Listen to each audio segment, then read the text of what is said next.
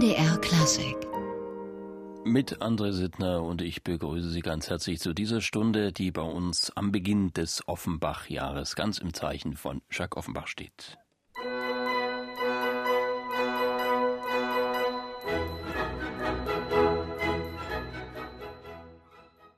Die Ouvertüre aus dem Ritter Blaubart, der Operette von Jacques Offenbach und das Jahr 2019 ist ja ein Offenbach-Jahr. Am 20. Juni 1819, vor 200 Jahren also, wurde er als Jakob Offenbach in Köln geboren, der Meister und ja als Begründer der modernen Operette geltende Komponist. Wir sind heute bei MDR Klassik im Gespräch mit einem Kenner der Materie, mit Heiko Kuhlmann, dem Chefdramaturgen der Staatsoperette in Dresden, die gerade mit ihren Neujahrs Konzerten Offenbach hochleben lässt. Da trifft Offenbach auf Strauß und darüber werden wir gleich reden. Erstmal schönen guten Tag, Herr Kuhlmann. Danke, ich freue mich, dass ich hier sein darf. Herr Kuhlmann, Sie haben ja die erste Premiere im neuen Haus im Kraftwerk Mitte auch mit Offenbach gemacht. Äh, das war, glaube ich, der Orpheus damals. Das war der Orpheus in der Erstfassung von 1858 und wir haben damals bereits einige Nummern aus der späteren Fassung von 1874, der großen Ferie-Fassung, wie man das nennt, eingebaut. Und auch in unserem heutigen Neujahrskonzert bringen wir aus dieser späteren Fassung die Ouvertüre, die Offenbach eigens für diese Fassung nachkomponiert hat. Man spielt ja eigentlich, wenn man von der Orpheus-Ouvertüre spricht, spielt man immer die für Wien nachkomponierte Ouvertüre des dortigen Kapellmeisters Karl Binder. Offenbach war mit solchen Einlagen nicht sehr einverstanden und er hat dann, als er die Gelegenheit hatte, das Werk in Paris wieder aufzuführen, eine eigene große Ouvertüre komponiert, eine Promenade autour d'Orphée, also ein Spaziergang rund um den Orphée und wir, ja, es ist sehr interessant zu hören, welche Melodien er in dieser Potpourri-Ouvertüre verwendet, im Gegensatz zu Karl Binder. Nun ist ja der Offenbach offenbar für das Haus, für die Staatsoperette Dresden eine wichtige Nummer, wenn sie das neue Domizil mit ihm eröffnen. Offenbach ist ja sozusagen der Urvater oder ja eigentlich der Vater der Operette, weil mit ihm kam die Operette über Wien nach Deutschland, ja, und es ist also man muss seine Werke heutzutage aufführen, ähm, auch die nicht so bekannten Werke in Deutschland. Da haben wir uns ja auch in den letzten Jahren sehr verdient gemacht, indem wir noch im Alten Haus in Leuben eine Reihe von seinen Werken in den originalen Wiener Fassungen, also Umarbeitungen, die er für Wien eigens vorgenommen hat in deutscher Sprache, indem wir diese Fassungen aufgeführt haben und auch teilweise bei CPO dann auf CD veröffentlicht haben, unter anderem die La Pericole es ist dann irgendwie zwingend auf die Wiener Fassungen zurückzugreifen, weil die französischen natürlich dann schwer übertragbar sind. Ähm, ja, also oft, es kommt immer auf die Übersetzung an. Es gibt natürlich eine Reihe von neuen guten Übersetzungen, aber wenn es eine Originalfassung, eine originaldeutsche Fassung von Offenbach gibt, äh, liegt es natürlich nahe, diese aufzuführen. Der Orpheus ist ja so eine Persiflage auf die griechische Götterwelt oder ist das dann doch immer im Hintergrund das Frankreich so Mitte des 19. Jahrhunderts? Es ist immer die, die Parodie auf Napoleon III. Und, und seinen Hofstaat natürlich und in anderen Werken natürlich auch. Also die Großherzogin von Gerolstein geht auf die deutschen Kleinstaaten zurück in dieser Zeit. Also man muss immer die Politik des 19. Jahrhunderts im Auge haben. Nun gilt ja Offenbach als der Erfinder der Operette, Sie haben es schon gesagt, äh, doch ist die Offenbachsche Operette eigentlich, glaube ich, eine besondere Form. Was ist denn so der Unterschied zur Wiener Operette, die Sie ja auch in großen äh, Zügen machen? Karl Kraus sprach mal nicht von Operette, sondern von den Offenbachiaden. Ja, äh, der, der Begriff Operette wird von Offenbach ja selbst auch nicht verwendet. Also es heißt entweder Opera Buff oder Ferie oder es gibt noch eine Reihe von anderen äh, Bezeichnungen dafür. Es sind Musiktheaterwerke, die speziell für den Pariser Geschmack eben geschrieben wurden. Es gibt in einigen äh, ausführliche große Ballette, wie man es damals gerne hatte, vor allem in den späten Werken. Am Anfang waren es noch kleine Stücke, er durfte keinen Chor einsetzen. Die, die, die Zahl der Darsteller war begrenzt auf fünf Personen. Er hat sich da immer sehr angepasst an das, was vorgegeben war und die Handlungen sind teilweise sehr, sehr absurd. Also im Vergleich zu den Werken, wie wir sie von Johann Strauss kennen, oder später von, von Heuberger oder Suppé oder Milleker. Äh, kann man dann dennoch sagen, er ist der Erfinder der Operette, wenn es äh, denn äh, doch so unterschiedliche Typen sind von Operetten? Gibt es da trotzdem eine rote Linie? Ja, eigentlich schon. Er wurde von allen Wiener Komponisten eigentlich als Vorbild genommen. Es gibt auch noch äh, einige Stücke von Lehard, wo man merkt, hier ist das Vorbild von französischen Stücken von Jacques Offenbach zu finden. Sie haben gesagt, äh, die Sujet ist mitunter ein bisschen absurd. Es ist, glaube ich, auch sehr viel Persiflage, sehr viel Satire, was man dann später bei den Wiener Operetten nicht mehr ganz so findet. Die werden dann eher sentimentaler und haben natürlich die große Liebesgeschichte im Mittelpunkt. Äh, Tenor liebt äh, Sopran und kriegen sich natürlich am Ende und dann immer auch ein Buffo-Paar noch daneben. Das haben sie bei Offenbach noch nicht so, aber sie haben auch hier ganz absurde ähm, Szenen. Wir spielen beispielsweise in unserem Konzert das berühmte Duett der beiden trotteligen Gendarmen aus äh, Genoveva von Brabant und diese Melodie wird heute noch von den US-Marines als ihre Hymne gesungen, natürlich mit einem anderen Text, aber diese, es ist so absurd, das hätte sich Offenbach selbst so sicher nie gedacht, dass das passiert. Wie ist denn eigentlich dieses Verhältnis Offenbachs zur Oper? Weil die Operette war ja auch so eine Art persiflierender Gegenentwurf zur großen Oper damals. Er hat in seinen Stücken, beispielsweise in der schönen Helena, parodiert er ganz offen den Wilhelm Tell von Rossini. Er hat aber selbst auch auf dem Gebiet der Oper einige herausragende Werke geschaffen, nämlich nicht nur Hoffmanns Erzählungen, was wir heute noch kennen, sondern auch die große romantische Oper Die Rheinnixen, geschrieben für die Wiener Hofoper 1864. Leider damals kein Erfolg, aber dort begegnen uns schon einige Melodien, die uns später oder bis heute begleiten, nämlich die Baccarole aus Hoffmanns Erzählungen, dort dann der Gesang der Rheinnixen, die nachtnächtens im Rhein baden. Und da hören wir mal die Ouvertüre raus. Selten gespielt, aber wer Hoffmanns Erzählungen kennt, der wird sich hier gleich zu Hause fühlen.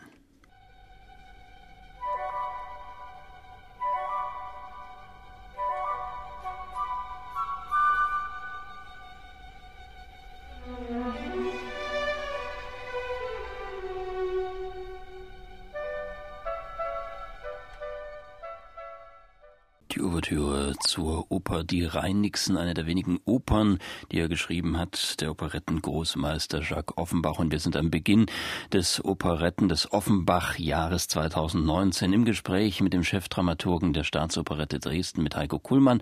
Die Staatsoperette, Herr Kuhlmann, hat ja ihr neues Konzert Offenbach und dem Vergleich mit Johann Strauss gewidmet. Nun gibt's ja, glaube ich, 102 Bühnenwerke von Jacques Offenbach. Das ist eine Menge Material. Warum werden die eigentlich so selten beziehungsweise Weise gar nicht aufgeführt. Woran liegt das? Es liegt eigentlich daran, dass es eine Zeit lang sehr schwierig war, Orchestermaterialien zu bekommen. Das hat sich ja Gott sei Dank mit der kritischen Ausgabe von Jean-Christophe Keck seit ungefähr 20 Jahren geändert. Also nach und nach werden die Werke in kritischen Ausgaben herausgegeben. Er geht auf die Autographe zurück, die bei der Familie oder in irgendwelchen anderen Privatbesitzen sind, zurück. Und ähm, es gibt neue Übersetzungen. Es gibt auch eine Reihe von neuen Aufnahmen. Ich hatte Minkowski schon erwähnt. Und diese diese neue Edition von, von Keck ermöglicht es eben, die Werke jetzt wieder so aufzuführen, wie sie Offenbach sich gedacht hat. Was in Deutschland noch dazu kommt, ist der große Bruch, der im Dritten Reich entstanden ist, als die Werke des jüdischen Kantorensohnes Jakob Offenbach aus Köln nicht mehr gespielt werden durften. Und dieser Bruch ist bis heute meiner Meinung nach zu merken. Aber es bessert sich. Man hatte gerade in Hannover die Wiederaufführung des König Karotte vor einiger Zeit. Ähm, diesen Monat wurde der Barouf äh, wieder aufgeführt in Frankreich. Also es ändert sich schon einiges. Gibt es eigentlich Unterschiede in der, also man hat ja im, im, im äh, deutsch-französischen Krieg gab es ja von Frankreich sozusagen diese Vorwürfe an Offenbach, er sei Deutscher und möglicherweise ein deutscher Spion. Mhm. Und in Deutschland hat man ihn als Landesverräter bezeichnet, weil er eben in Frankreich lebte und Französisch sprach. Äh, Gibt es Unterschiede in der Rezeption zwischen Frankreich und Deutschland? Ja, dass in Frankreich die Werke immer eigentlich gespielt wurden, auch die, die bei uns unbekannten Werke. Es gibt ja Stücke für nur zwei Personen, die dort sehr gerne gespielt werden, aber auch die großen Stücke, ähm, die sind eigentlich nie aus dem Repertoire der Häuser in Frankreich verschwunden, auch nicht aus denen in der Provinz, was in Deutschland dann eben durch das Dritte Reich anders war. Offenbach ist ja eigentlich diese Form der Operette, die sehr, wir haben ja beim Orpheus vorhin schon gesagt, die sehr auf die Gesellschaft schaut und die Gesellschaft auch auf die Bühne zerrt im wahrsten Sinne des Wortes, ihr den Spiegel dort vorhält, sozusagen Eulenspiegeleien vollführt. Äh, kann man diese Stücke so einfach ins Heute übertragen? Denn manches könnte man ja durchaus dort wiederfinden, auch im Jetzt und Heute. Die Stücke sind teilweise sehr modern. Also wenn Sie ein, ein Stück nehmen wie die, die Reise in den Mond, ähm, Offenbach war mit Jules Verne befreundet, dann erleben sie dort eine Gesellschaft, die, bei der es keine Liebe gibt. Also Liebe ist eine Krankheit und die Kinder werden importiert und erst mit einem Apfel, der, der quasi als Liebesgabe gegeben wird, erwacht in der Mondprinzessin die Liebe. Also das ist sehr modern, finde ich, und man kann das auch noch immer auf die Bühne bringen. Was ist das eigentlich für ein Humor in den Offenbachschen Operetten? Ist das so dieser, wir kennen ja aus den Wiener Operetten, das ist so dieser leichte, dieser freundliche und äh, ja auch heile Welthumor ein wenig. Und äh, bei Offenbach hat man oft den Eindruck, es ist doch auch viel Sarkasmus drin. Es ist sehr sarkastisch, sehr bissig und das liegt auch daran, dass er die besseren Librettisten hatte. Wenn Sie bedenken, dass der Orwells Librettist Alevi auch das Libretto der Carmen beispielsweise geschrieben hat. Also das Niveau der Pariser Libretti ist schon sehr hoch hoch. Er hat auch Sadu hat für Offenbach ein Libretto geschrieben. Also er hat mit den Besten der damaligen Zeit eigentlich zusammengearbeitet. Ist das in der Musik das Gleiche? Also kann die Musik diese hohen Ansprüche, die die Libretti stellen, dann auch erfüllen? Wo würden Sie Offenbach ansiedeln? Ich siedle Offenbach eigentlich sehr hoch an, also teilweise sogar höher als die, die Wiener Komponisten. Aber das ist vielleicht meine Privatmeinung. Das heißt, er verlangt dann den Interpreten auch einiges ab. Er verlangt neben hohem sängerischen Können natürlich auch das Jonglieren mit den Texten ab und man muss auch tanzen können, man muss diesen Humor über die Rampe bringen können, man muss die Ironie haben. Also es wird der allumfassende Darsteller gebraucht. Nun stellen Sie ja im Neujahrskonzert Strauß und Offenbach einander gegenüber, diese zwei Großen der Operette und des, ja auch der leichteren Muse. Äh, wie unterscheiden die sich gerade auch musikalisch? Also Strauß und Offenbach kannten sich natürlich durch die Arbeit von Offenbach in Wien. Man hat sich damals in Paris heimlich die Klavierauszüge besorgt, hat die auch ohne zu fragen ins Deutsche übersetzt und hat dann, weil es keine Partituren gab, das Ganze noch neu orchestrieren lassen. Und als Offenbach das mitbekam, wollte er natürlich an den Erfolgen seiner Werke in Wien teilhaben und hat von da an immer von allen seinen Werken eigentlich Wiener Fassungen geschrieben. Und er hat immer gesagt, wenn er seine Werke richtig oder schön hören will, dann fährt er nach Wien, weil da waren die Orchester auch größer. Es gibt also die Wiener Orchestrierungen sind immer größer als die Pariser Orchestrierungen. Und bei diesen Besuchen in Wien kam er natürlich zwei zwangsläufig mit der Strauß-Dynastie in Kontakt. Und als er seine große Oper Die Rheinnixen in Wien zur Uraufführung brachte, hat er als, ja, man würde heute sagen, als Marketing-Gag oder als Marketingstrategie einen Walzer namens Abendblätter für einen großen Faschingsball komponiert. Und Johann Strauss Sohn hat für das gleiche Konzert einen, ebenfalls einen Walzer namens Morgenblätter komponiert und die Straußkapelle hat beide Werke zur Uraufführung gebracht und es wird bis heute kolportiert, dass sich die beiden auf diesem Ball eben kennenlernten und Offenbach Strauß geraten habe, doch auch Operetten zu schreiben. Ob das allerdings der Wahrheit entspricht, wage ich dann doch zu bezweifeln. Aber die Strauß-Dynastie, die hat immer sehr genau hingeschaut, was Offenbach da macht. Und auch der jüngere Josef Strauß soll wohl zu jedem Offenbach-Stück, das in Wien zu erleben war, eine kleine Bearbeitung für den Ballsaal gemacht haben. So auch von der vorhin schon erwähnten Pericol. Hier ist die Pericol-Quadrille.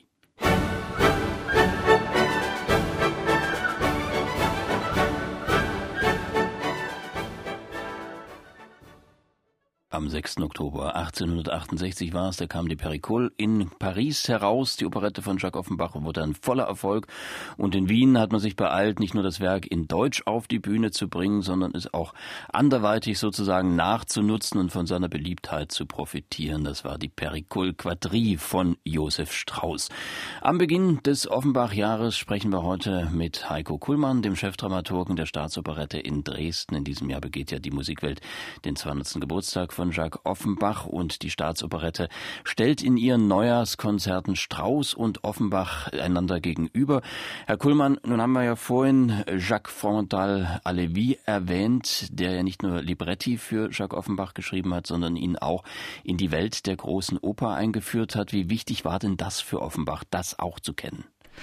Ich glaube, jeder Komponist der leichten Muse, wenn man das heute so sagen darf, hat mit der Oper kokettiert oder geliebäugelt. Also es gibt ja auch Opern von Lehar ähm, oder von Leo Fall. Offenbach hat natürlich mit seinem Hoffmann einen Welterfolg dann später geschrieben, den er natürlich leider durch seinen frühen Tod nicht mehr erlebt hat. Aber wenn Sie sich die anderen Werke anhören, die opernmäßig sind, also man merkt, dass hier ein Vollblutmusiker ist, der natürlich auch dieses Genre phänomenal bearbeiten kann.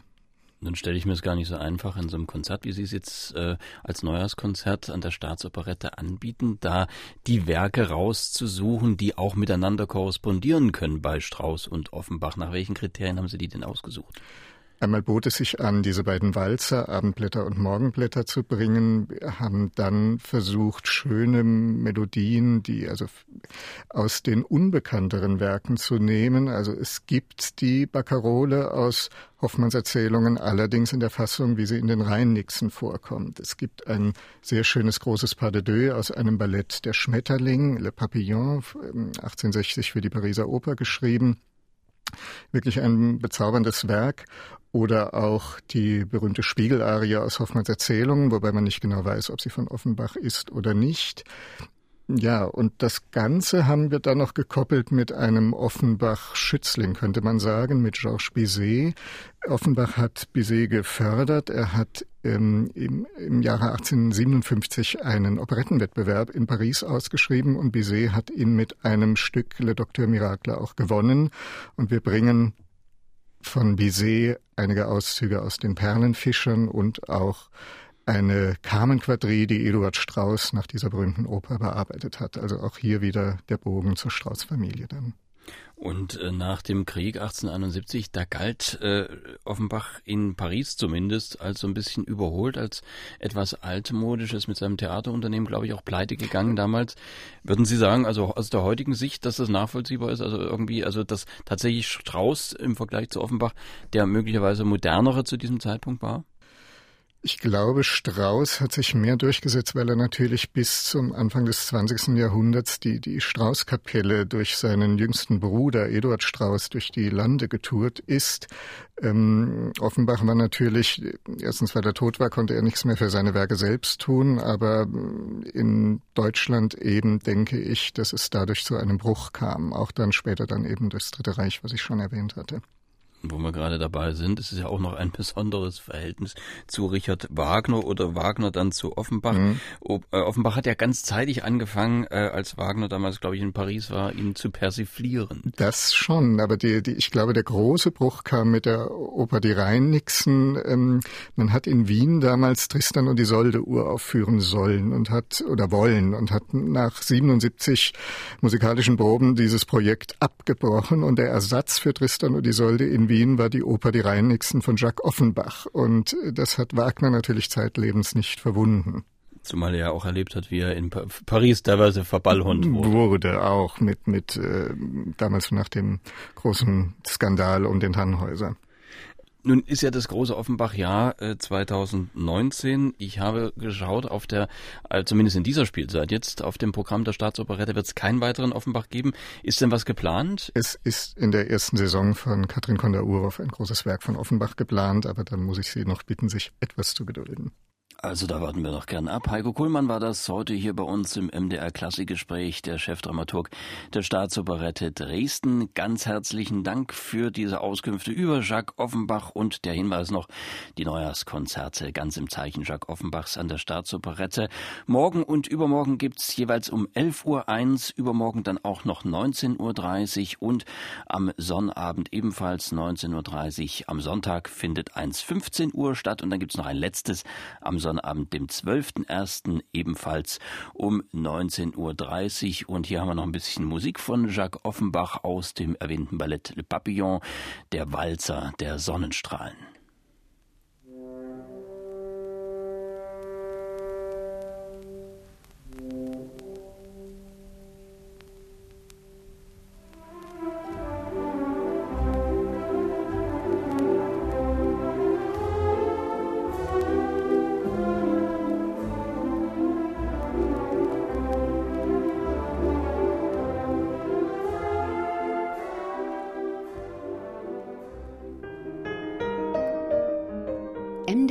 MDR Klassik